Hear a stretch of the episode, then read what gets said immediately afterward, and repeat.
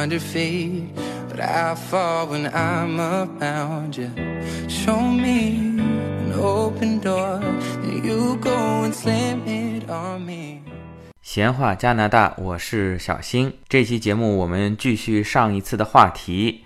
那么上一期节目播出以后呢，听友们的反响还是比较热烈的。首先这里做一个更正，就是嘉宾讲到在住院的时候呢，是住了一个六人间，后来他想起来了，应该是四人间。据我的了解，在加拿大这边 人口，你想想，全国才三千多万人，你想凑个六人间的病房还不太容易啊。四人间应该说是已经是这边最大的病房了啊，通常都是两人间甚至单人间。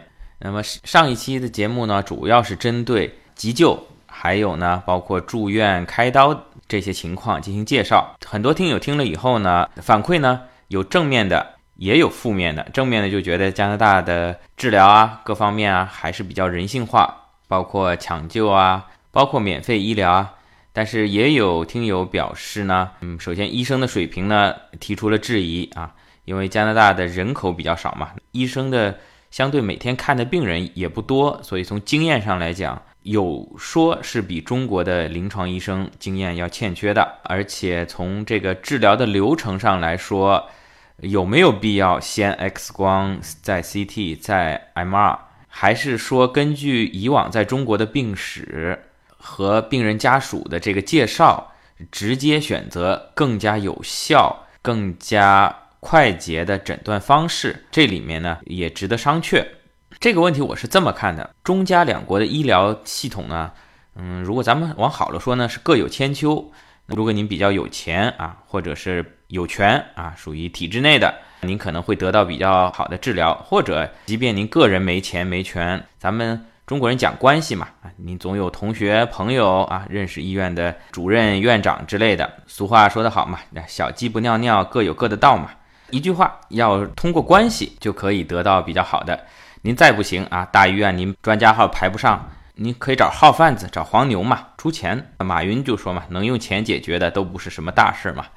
那么在加拿大呢，您就是要排队啊，按照流程按部就班。那么好处呢，它是做到了人人平等，并且是免费的。如果说往差了说呢，这可以说两国的医疗呢是五十步笑百步啊，各有各的缺陷。免费就必然带来了等待时间的增长啊。那么究竟哪种体制更适合咱们老百姓呢？这个可以说是见仁见智。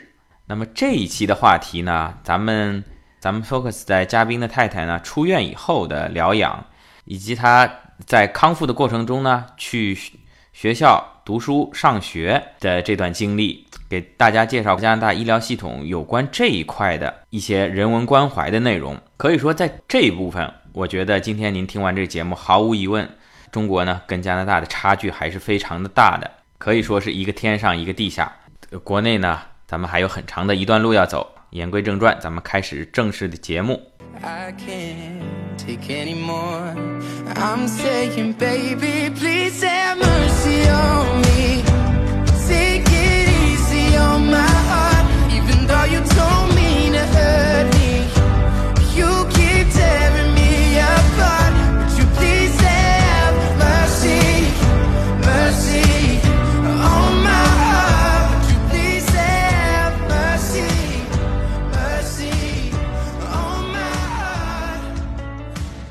回到病房，接下来，接下来之后呢，还是这样，就说鼓励你继续走啊，走，继续走。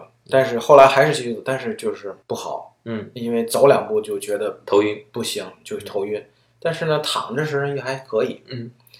然后下一步觉得医生也没什么可治的了，你手术也做完了，像你就去疗养院吧，嗯，嗯。然后这是几个月以后，这个他大约是住了已经三周了，三周，三周了。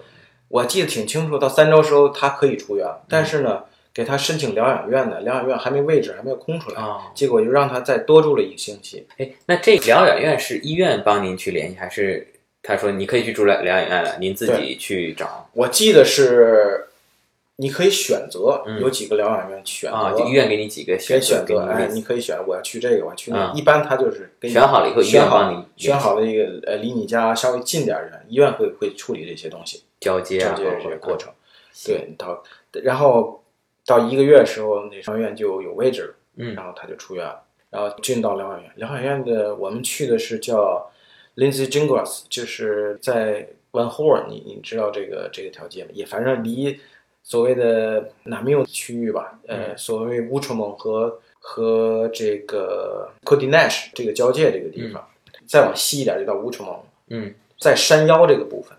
我太太住在一个两人间，非常大，非常好非常大非常非常干净，非常整洁。嗯，然后这个一大窗户，这看能看整个这个蒙特利尔全景。全景，对在半山腰因为上，在半山腰上，然后呢，进入疗养院呃疗养院以后呢，他会有他有一个 team 跟你，嗯，包括社工 social worker，嗯然后 nurse 这护士，嗯啊、physio 呃理疗师理疗师 occupation therapy 就是运动理疗师，嗯，以及心理师，哦，心理师，然后还有医生，嗯，这是一个 team 管你一个病人，嗯，每到一周或两周时，他们会给你开一个会，就就是讨论你这个这个病情病情。我觉得真是很很周到很专业，，很专业，嗯而且就是涉及的，比如说各种各样的一个专门一个理疗师跟你做，教你做这种动作恢复，教你做那种动作恢复啊，每天安排饮食啊这些东西，挺好。但是在疗养院待了两周也不，我我太太病情开始变化了，嗯就说她站起来就头疼，头疼甚至后来坐起来就头疼，甚至一动脑子头就一摇摇头就疼。后来医生也疗养院没办法了，就是说又送回这个犹太医院犹太医院，嗯，这回去犹太医院，我忘了是是去八楼还是去脑系科，是二楼。嗯，我们整个整个过程这五个月吧，四个多月吧，在犹太医院换了三四次病房，嗯，不同的病房，开始是骨科，骨科，这次后来这次可能是脑系科，他觉得觉得是神嗯经神经的问题，神经的问题，然后后来又去哪个科吧，二楼、三楼，反正反正我记不太清楚了，这些不同的科。我哎呀，从那之后，我在犹太医院的所有的这个相关部门找谁在什么地方，摸得一清二楚。总之，呃，又治了一圈，医生还是找不到问题所在。为什么你会头疼？当时后来诊断是什么呢？他这叫我忘了那个术语叫什么了，就说他在做手术过程中，在切这个过程中呢，可能留有一些小洞在这个脊椎的这个部分，嗯，造成脑积液渗漏。嗯我说的这个渗漏不是像什么，反正这是这是在微观的上讲的，嗯，造成他脑压下降，所以引起的头晕，头晕。嗯，这是当时医生的诊断。嗯，怎么做这个处理这个问题呢？要还要做一个小手术，就是把那个地方要要要堵上。所谓的堵上呢，是反正要抽血，也不怎么，然后怎么再弄一下。这个手术做完了，效果不是很明显，效果不是很明显。这个时候做完了以后又回疗养院了吗？还是这会儿在医院，就在医院在医院一段时间就，不让你出院了？嗯，我因为因为整个前前后后这个特别详细的这个流程我不太清楚了，我只能说这个这个大大主要的部分不行。然后呢，人家不能是再再等等吧，要送又送疗养院，到疗养院还是不行，又送回来。嗯，人说那怎么办？那再做一次吧，是不是再做？也有争论，因为医生他也研究，你你头一次不行，这还做一次，这意义在哪儿？后来说再做吧，又做了一次，效果还是不明显。我太太的状态已经极尽崩溃了，已经。对，就是那心理调整也心很重要里已。极尽崩溃了，然后我自己也基本上快要崩溃了。但是呢，我自己回忆呢，可能某些女性听友也可能觉得，我当时把自己的这个日程安排的还是很满。我并不是说我全在全在照顾我太太身上，嗯我在当时在 Dawson 选了两门课，嗯一个是英语，还有一个 Humanity，就是类似于英语的语文吧，教一些、呃哲学呀，就是它通常的一些嗯常识性的东西。每周有两个晚上，说不是全职学生嘛，嗯晚上上课。另外呢，我还滑雪，嗯 然后周三滑雪，嗯周四我要打羽毛球。嗯，就说这个过程安排的比较满。然后呢，我晚上给给我太太送饭，有时白天呢上午去看一下太太。嗯，然后呢，有一次我特别清楚，跟我在医院晚上的时候，我在医院碰到一个打羽毛球的朋友，也是个西人朋友。嗯。然后我说他看见我，说你怎么在这儿？我说我太太住院做，他说是吗？他说什么病？我跟你解释一下。说哎呦，你太太都病成这样了，你你你还你还打羽毛球？你没问他说你怎么也在这儿？当时他说他眼睛不太好，啊，他自己是他自己他来。哎，我当时也无话可说。我现在也觉得，我觉得我的我做的对还是不对呢，或者怎么样？但是我自己回想，就是说我为什么呢？我觉得如果我的这个。全都克自自自私的讲，就是说我需要点时间，需要点分散我这个注意注意力地方，否则崩溃了就。然后呢，这就让别人去定论，我自己也无法。反正是我是那么做的。嗯，还回到我太太这儿来，就是说还是不行，前前后后医生无已经没有办法了。当时就是最后还在落呃落在这个犹太医院的二楼吧，然后大家。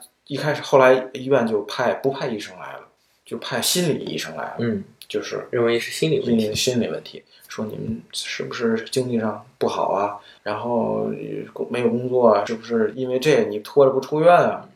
我太太，你想当时那状态，怎么能接受这种东西呢？嗯，我觉得我们的这个经济条件不是有钱人，但是呢，我也不担心这个东西。对，因为呃，我自己是这么认为的。对，只是是有时候我我还是那句话。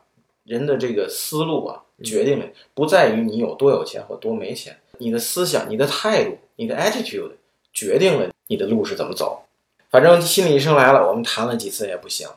后来有一个好像是从哪个会诊，有一个医院呃内分泌医生说做出结论是肾上腺皮质激素低下，就是说他们在分析您太太病情的时候，也是不同科室的医生会。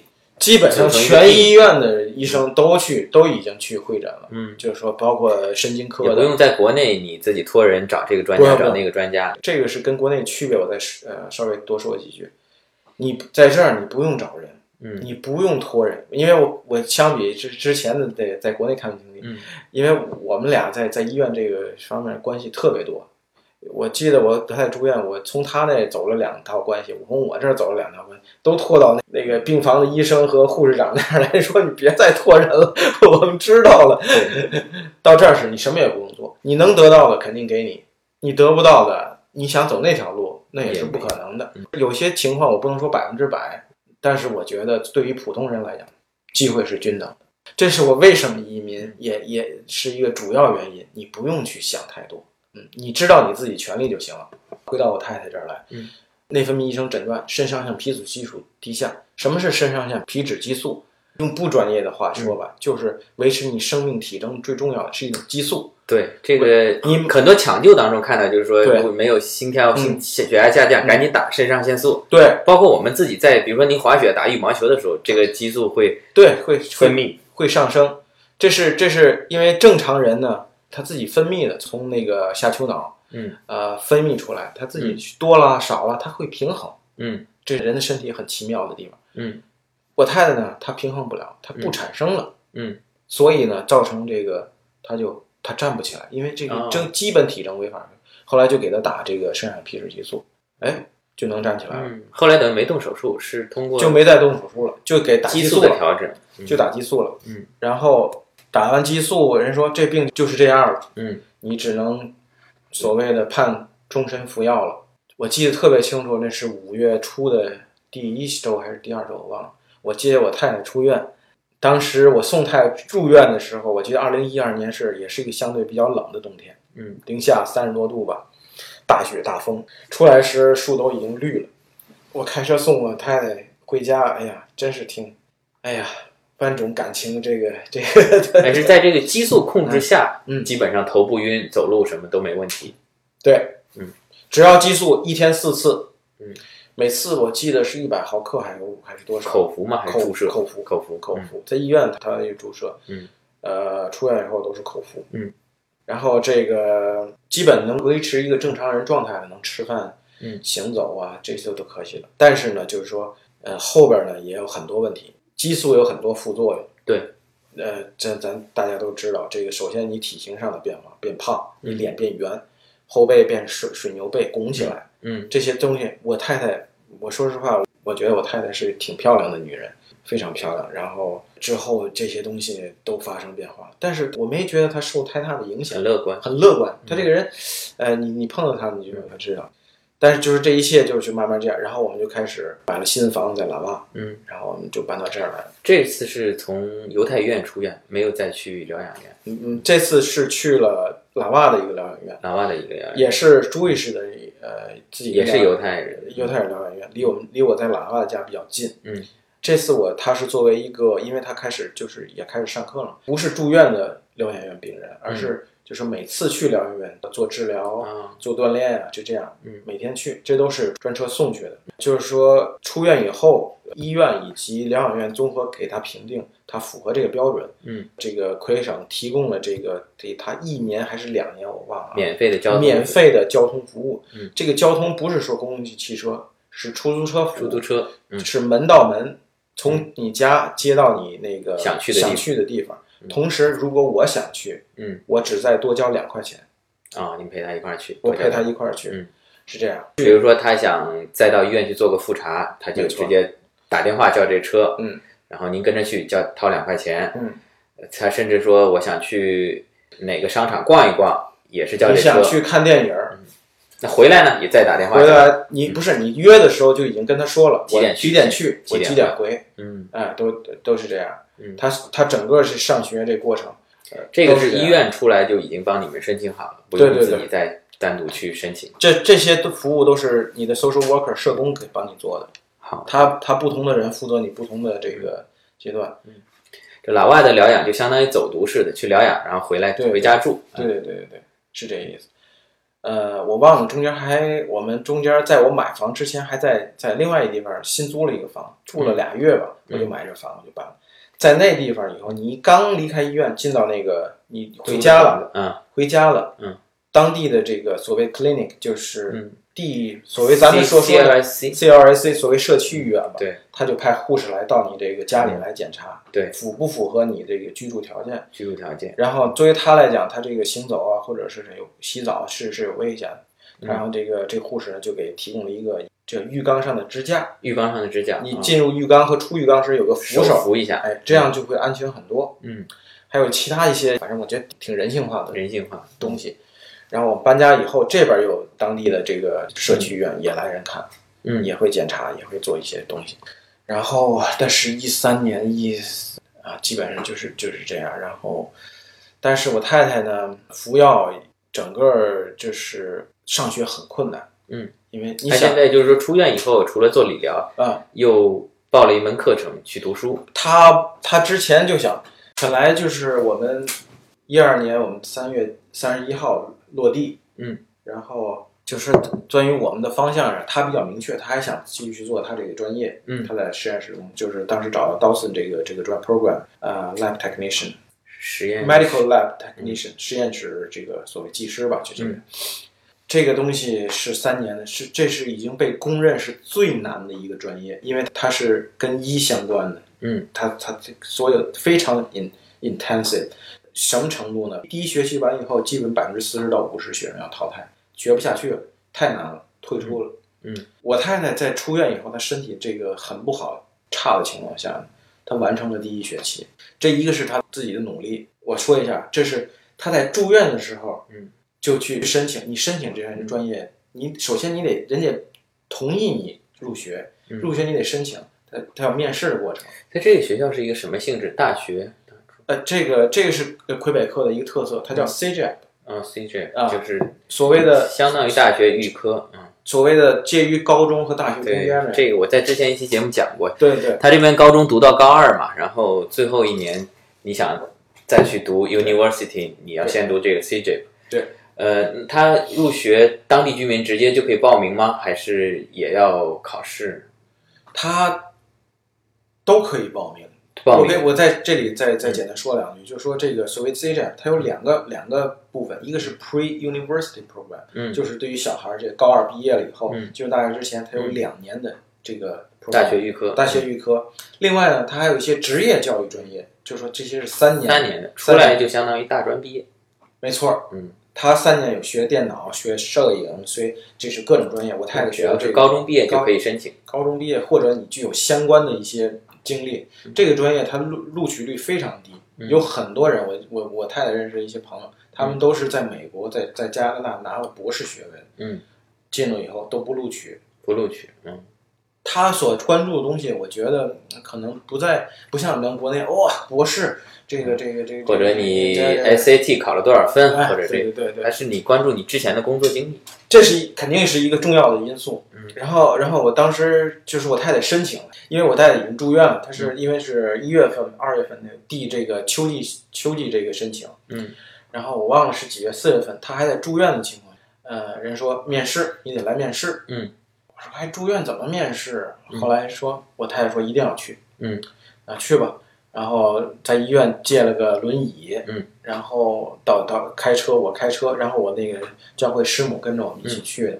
你知道 Dawson 这个地方，Dawson 在在当趟那个地方很难停车的，你知道吗？嗯，我们觉得觉得特别感恩，到那儿紧挨着这个门那儿就有一个免费停车位，嗯，我们就停那儿，我说这是这是神引导嗯我们要走这条路了。嗯，到那儿以后，面试过程非常好，嗯。就是说跟这个他们叫 chairman，就是嗯。所谓的系主任嘛，嗯，就录取了，嗯，然后就到八月份时就开始上学了，嗯，然后到一直上到是，你知道这个学期是从八月底上到圣诞节前吧？对，这个过程。很艰难，很艰难的。这个上下来，后来上下来以后，再到转年的又想上秋一月份秋开始呃一月份开始这个，上了没几天就不行了。就精力上就不够，身体上体力上体力上很多问题。你你知道正常人，你知道在压力情况下，跟你在没压力情况是不一样的。而且他这个这种肾上腺皮质激素是很是控制你压力、平衡你压力的很重要的东西。如果你没有这个东西，你没法平衡。我们在中间去了无数次急诊，就是他突然这种激素，你如果缺乏，你就濒死感，嗯你明白吗？你说我我我要不行了，嗯。这种感觉没有尝过人可能不不不知道，嗯，所以，哎呀，这是一个刚才说的这个我们经历的魁省的医疗，我们亲身体会吧。我觉得我们非常感恩，我觉得我们选对了地方，不能说其他省不好，嗯，我觉得我们经历的，我觉得太好，整个这些从经济角度，嗯，对我太太这服务，嗯，二十万、三十万加币是是 cover 不了的，，cover 不了，绝对 cover 不了。你这时间长，住院一天就多少钱？对，住院也包括手术，包括药品，包括这些服务。嗯，即使你有钱，或者说是怎么，我我我我这么话说的不对啊，就是说，我觉得我们得到的，我觉得是我们很感恩。嗯这也正是我觉得应该我们有有义务去回馈这嗯个魁省。啊、工作也好，还继续啊、做自己纳税，纳税，这是一个公民自总本共的费用，我想听见，嗯，呃，前面也稍微提了一下，嗯这个救护车是自己要花钱的，没。错。其他还有哪些费用是免费，哪些费用是自己花的？呃，住院任何费用都没有，只有到最后说医生建议穿那种长筒袜，长筒袜，它是啊增加你下肢压力，这样下肢压力这样你的血能多回到身。那个东西是你自费的，但你也可以不买。嗯，好像是我们争取了一下，好像是医生给，送了两套，好像是给了两个免费的。然后其他包括住院期间吃药肯定是免住费的。院住院吃药，所有东西。出院以后口服的那个激素口服药，觉得即使付也是很少，很少的一部分，嗯嗯嗯，即使政府 cover 绝大多数。然后其他的疗养，嗯甚至包括这些交通都是免费的。都是免费的。那么从出院以后正式开始用激素疗法进行治疗的这段时间呢，林太太还是在这边继续的学习，后来也是在 Dawson 学院坚持了一个学期。那个虽然他就读了一个学期，第二学期没读下来，但是从第一个学期，嗯，感觉学校也会对我们有一些什么照顾吗？对，是这样。然后他录取以后进入学校，有因为觉得一开始上，因为他这种病呢，坐时间长他不舒服啊，嗯，呃，这很难受啊，他怎么办呢？也觉得很痛苦。后来就是 Dawson 呢，特殊点，他有一个 office，他有任何问题，你嗯学生有任何问题，不管是心理问题啊，跟老师的问题啊，跟学生这样，你觉得反正是心理辅导的这个 office 吧，他就去那儿了，把他情况跟那人说。嗯。在那儿有一个非常有经验的一个一个老太太，在那儿工作已经四十多年了，她其实可以退休了，叫 Alice。嗯，后边又更神奇的事情发生了，然后发生说，然后什么吧，给他专门定做一个椅子，哦，跟跟其他椅子不一样。嗯，他坐的舒服，嗯，然后呢，这是一点，椅子还后来我太太说椅子坐长了也不行，换软椅子，给他安排了一间休息室，放了一张床，嗯。他中午可以去那儿睡觉，甚至后来他上上有些课的时候，专门在那个教室里给他放一张床，他可以躺着听课。嗯。我觉得这都是很难想象的，你知道？对对在中国或者说在其他地方，还有很多，比如说考试他，可以有 extra，就是多余。别人比如说两小时，嗯，考完，他可以是三个小时，多给他多五百分之五十时间，因为他是特殊学生。这些东西很多很多的帮助。后来就像爱丽丝，还有其他这些人，跟我太太都变成朋友了。嗯啊，这个这个心理上的支持，以及对一些选科方面的引导啊，这 Dawson 是一个，我觉得，因为蒙特利尔这也跟介绍一下，有两个英语 CJ，、一个是 Dawson，、一个是 Vania，在国立外地那个，嗯这两个都是英语教学的。嗯，Dawson 他的这个对学生的关怀是比较好的，它的相关的一些这个扶持啊、帮助啊这种这种组织比较多。嗯，这也是我觉得对我太太最后，你知道现在我太太又开始上课了，又回去 Dawson 上，又回到为什么呢？我就是说我简单说一下就是这个关于把医疗事情呃说完了。我太太，我跟我太太是一六年，现在一七年啊，一六年，我我儿子是一六年二月份嗯出生，我太太是一五年的 夏天怀孕，具体几月我不知道，因为之前我们也特别想要小孩儿，嗯。也很长时间了，呃，没有。但是那次我太太即使在身她服药，嗯，吃很多药的情况下怀孕了，我们也觉得有点担心，但是，嗯。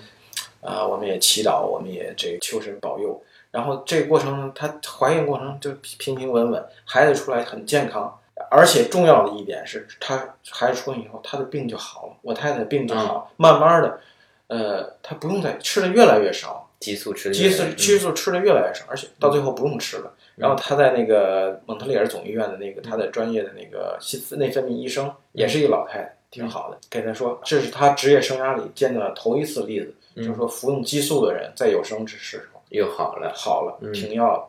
我觉得这是我太太身上众多奇迹之一吧。我觉得，嗯所以她现在有能力可以继续学追求自己的理想专业也。是这个孩子给你们带来的幸运。没错，没错，没错。所以我们觉得，有时候生活中有一些烦恼吧，我觉得其实想想这些事情，我觉得没有什么可以去纠结的，这些东西都不是你能掌控的。你拥有的神已经给了你远远大大的多于你想要的，非常很感很感恩。也也也祝他这个学业顺利。嗯哼，谢谢谢谢。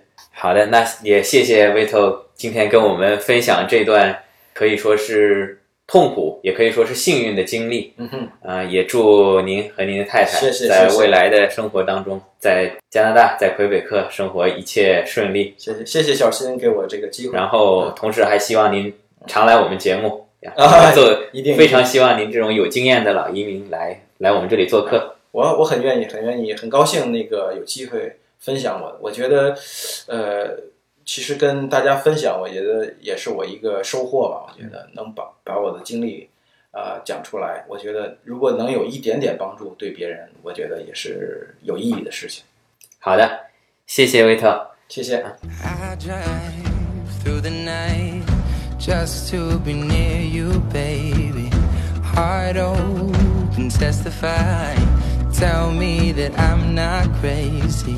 I'm not asking for a lot, just that you're honest with 好 me.，这一期的节目呢就到这里。这里呢要再次感谢嘉宾给我们提供非常有意义的信息，同时呢也感谢在整个这个加拿大医疗体系为患者提供服务、做出辛勤劳动的这些医生、护士、社工、全体工作人员吧。啊、也欢迎大家对节目进行评论、跟转发、点赞。同时呢，我想把这一期节目的打赏呢，呃，这样吧，也不要算的这么复杂了，呃，把整个四月份啊，截止到四月三十号，所有的打赏呢，包括对这两期节目以及对我之前节目的打赏，咱们统一折算成加元。到时候我跟 Vito 商量一下，呃，由他太太来决定，他的名义呢，咱们或者是捐献给医院，或者是学校。好，谢谢大家。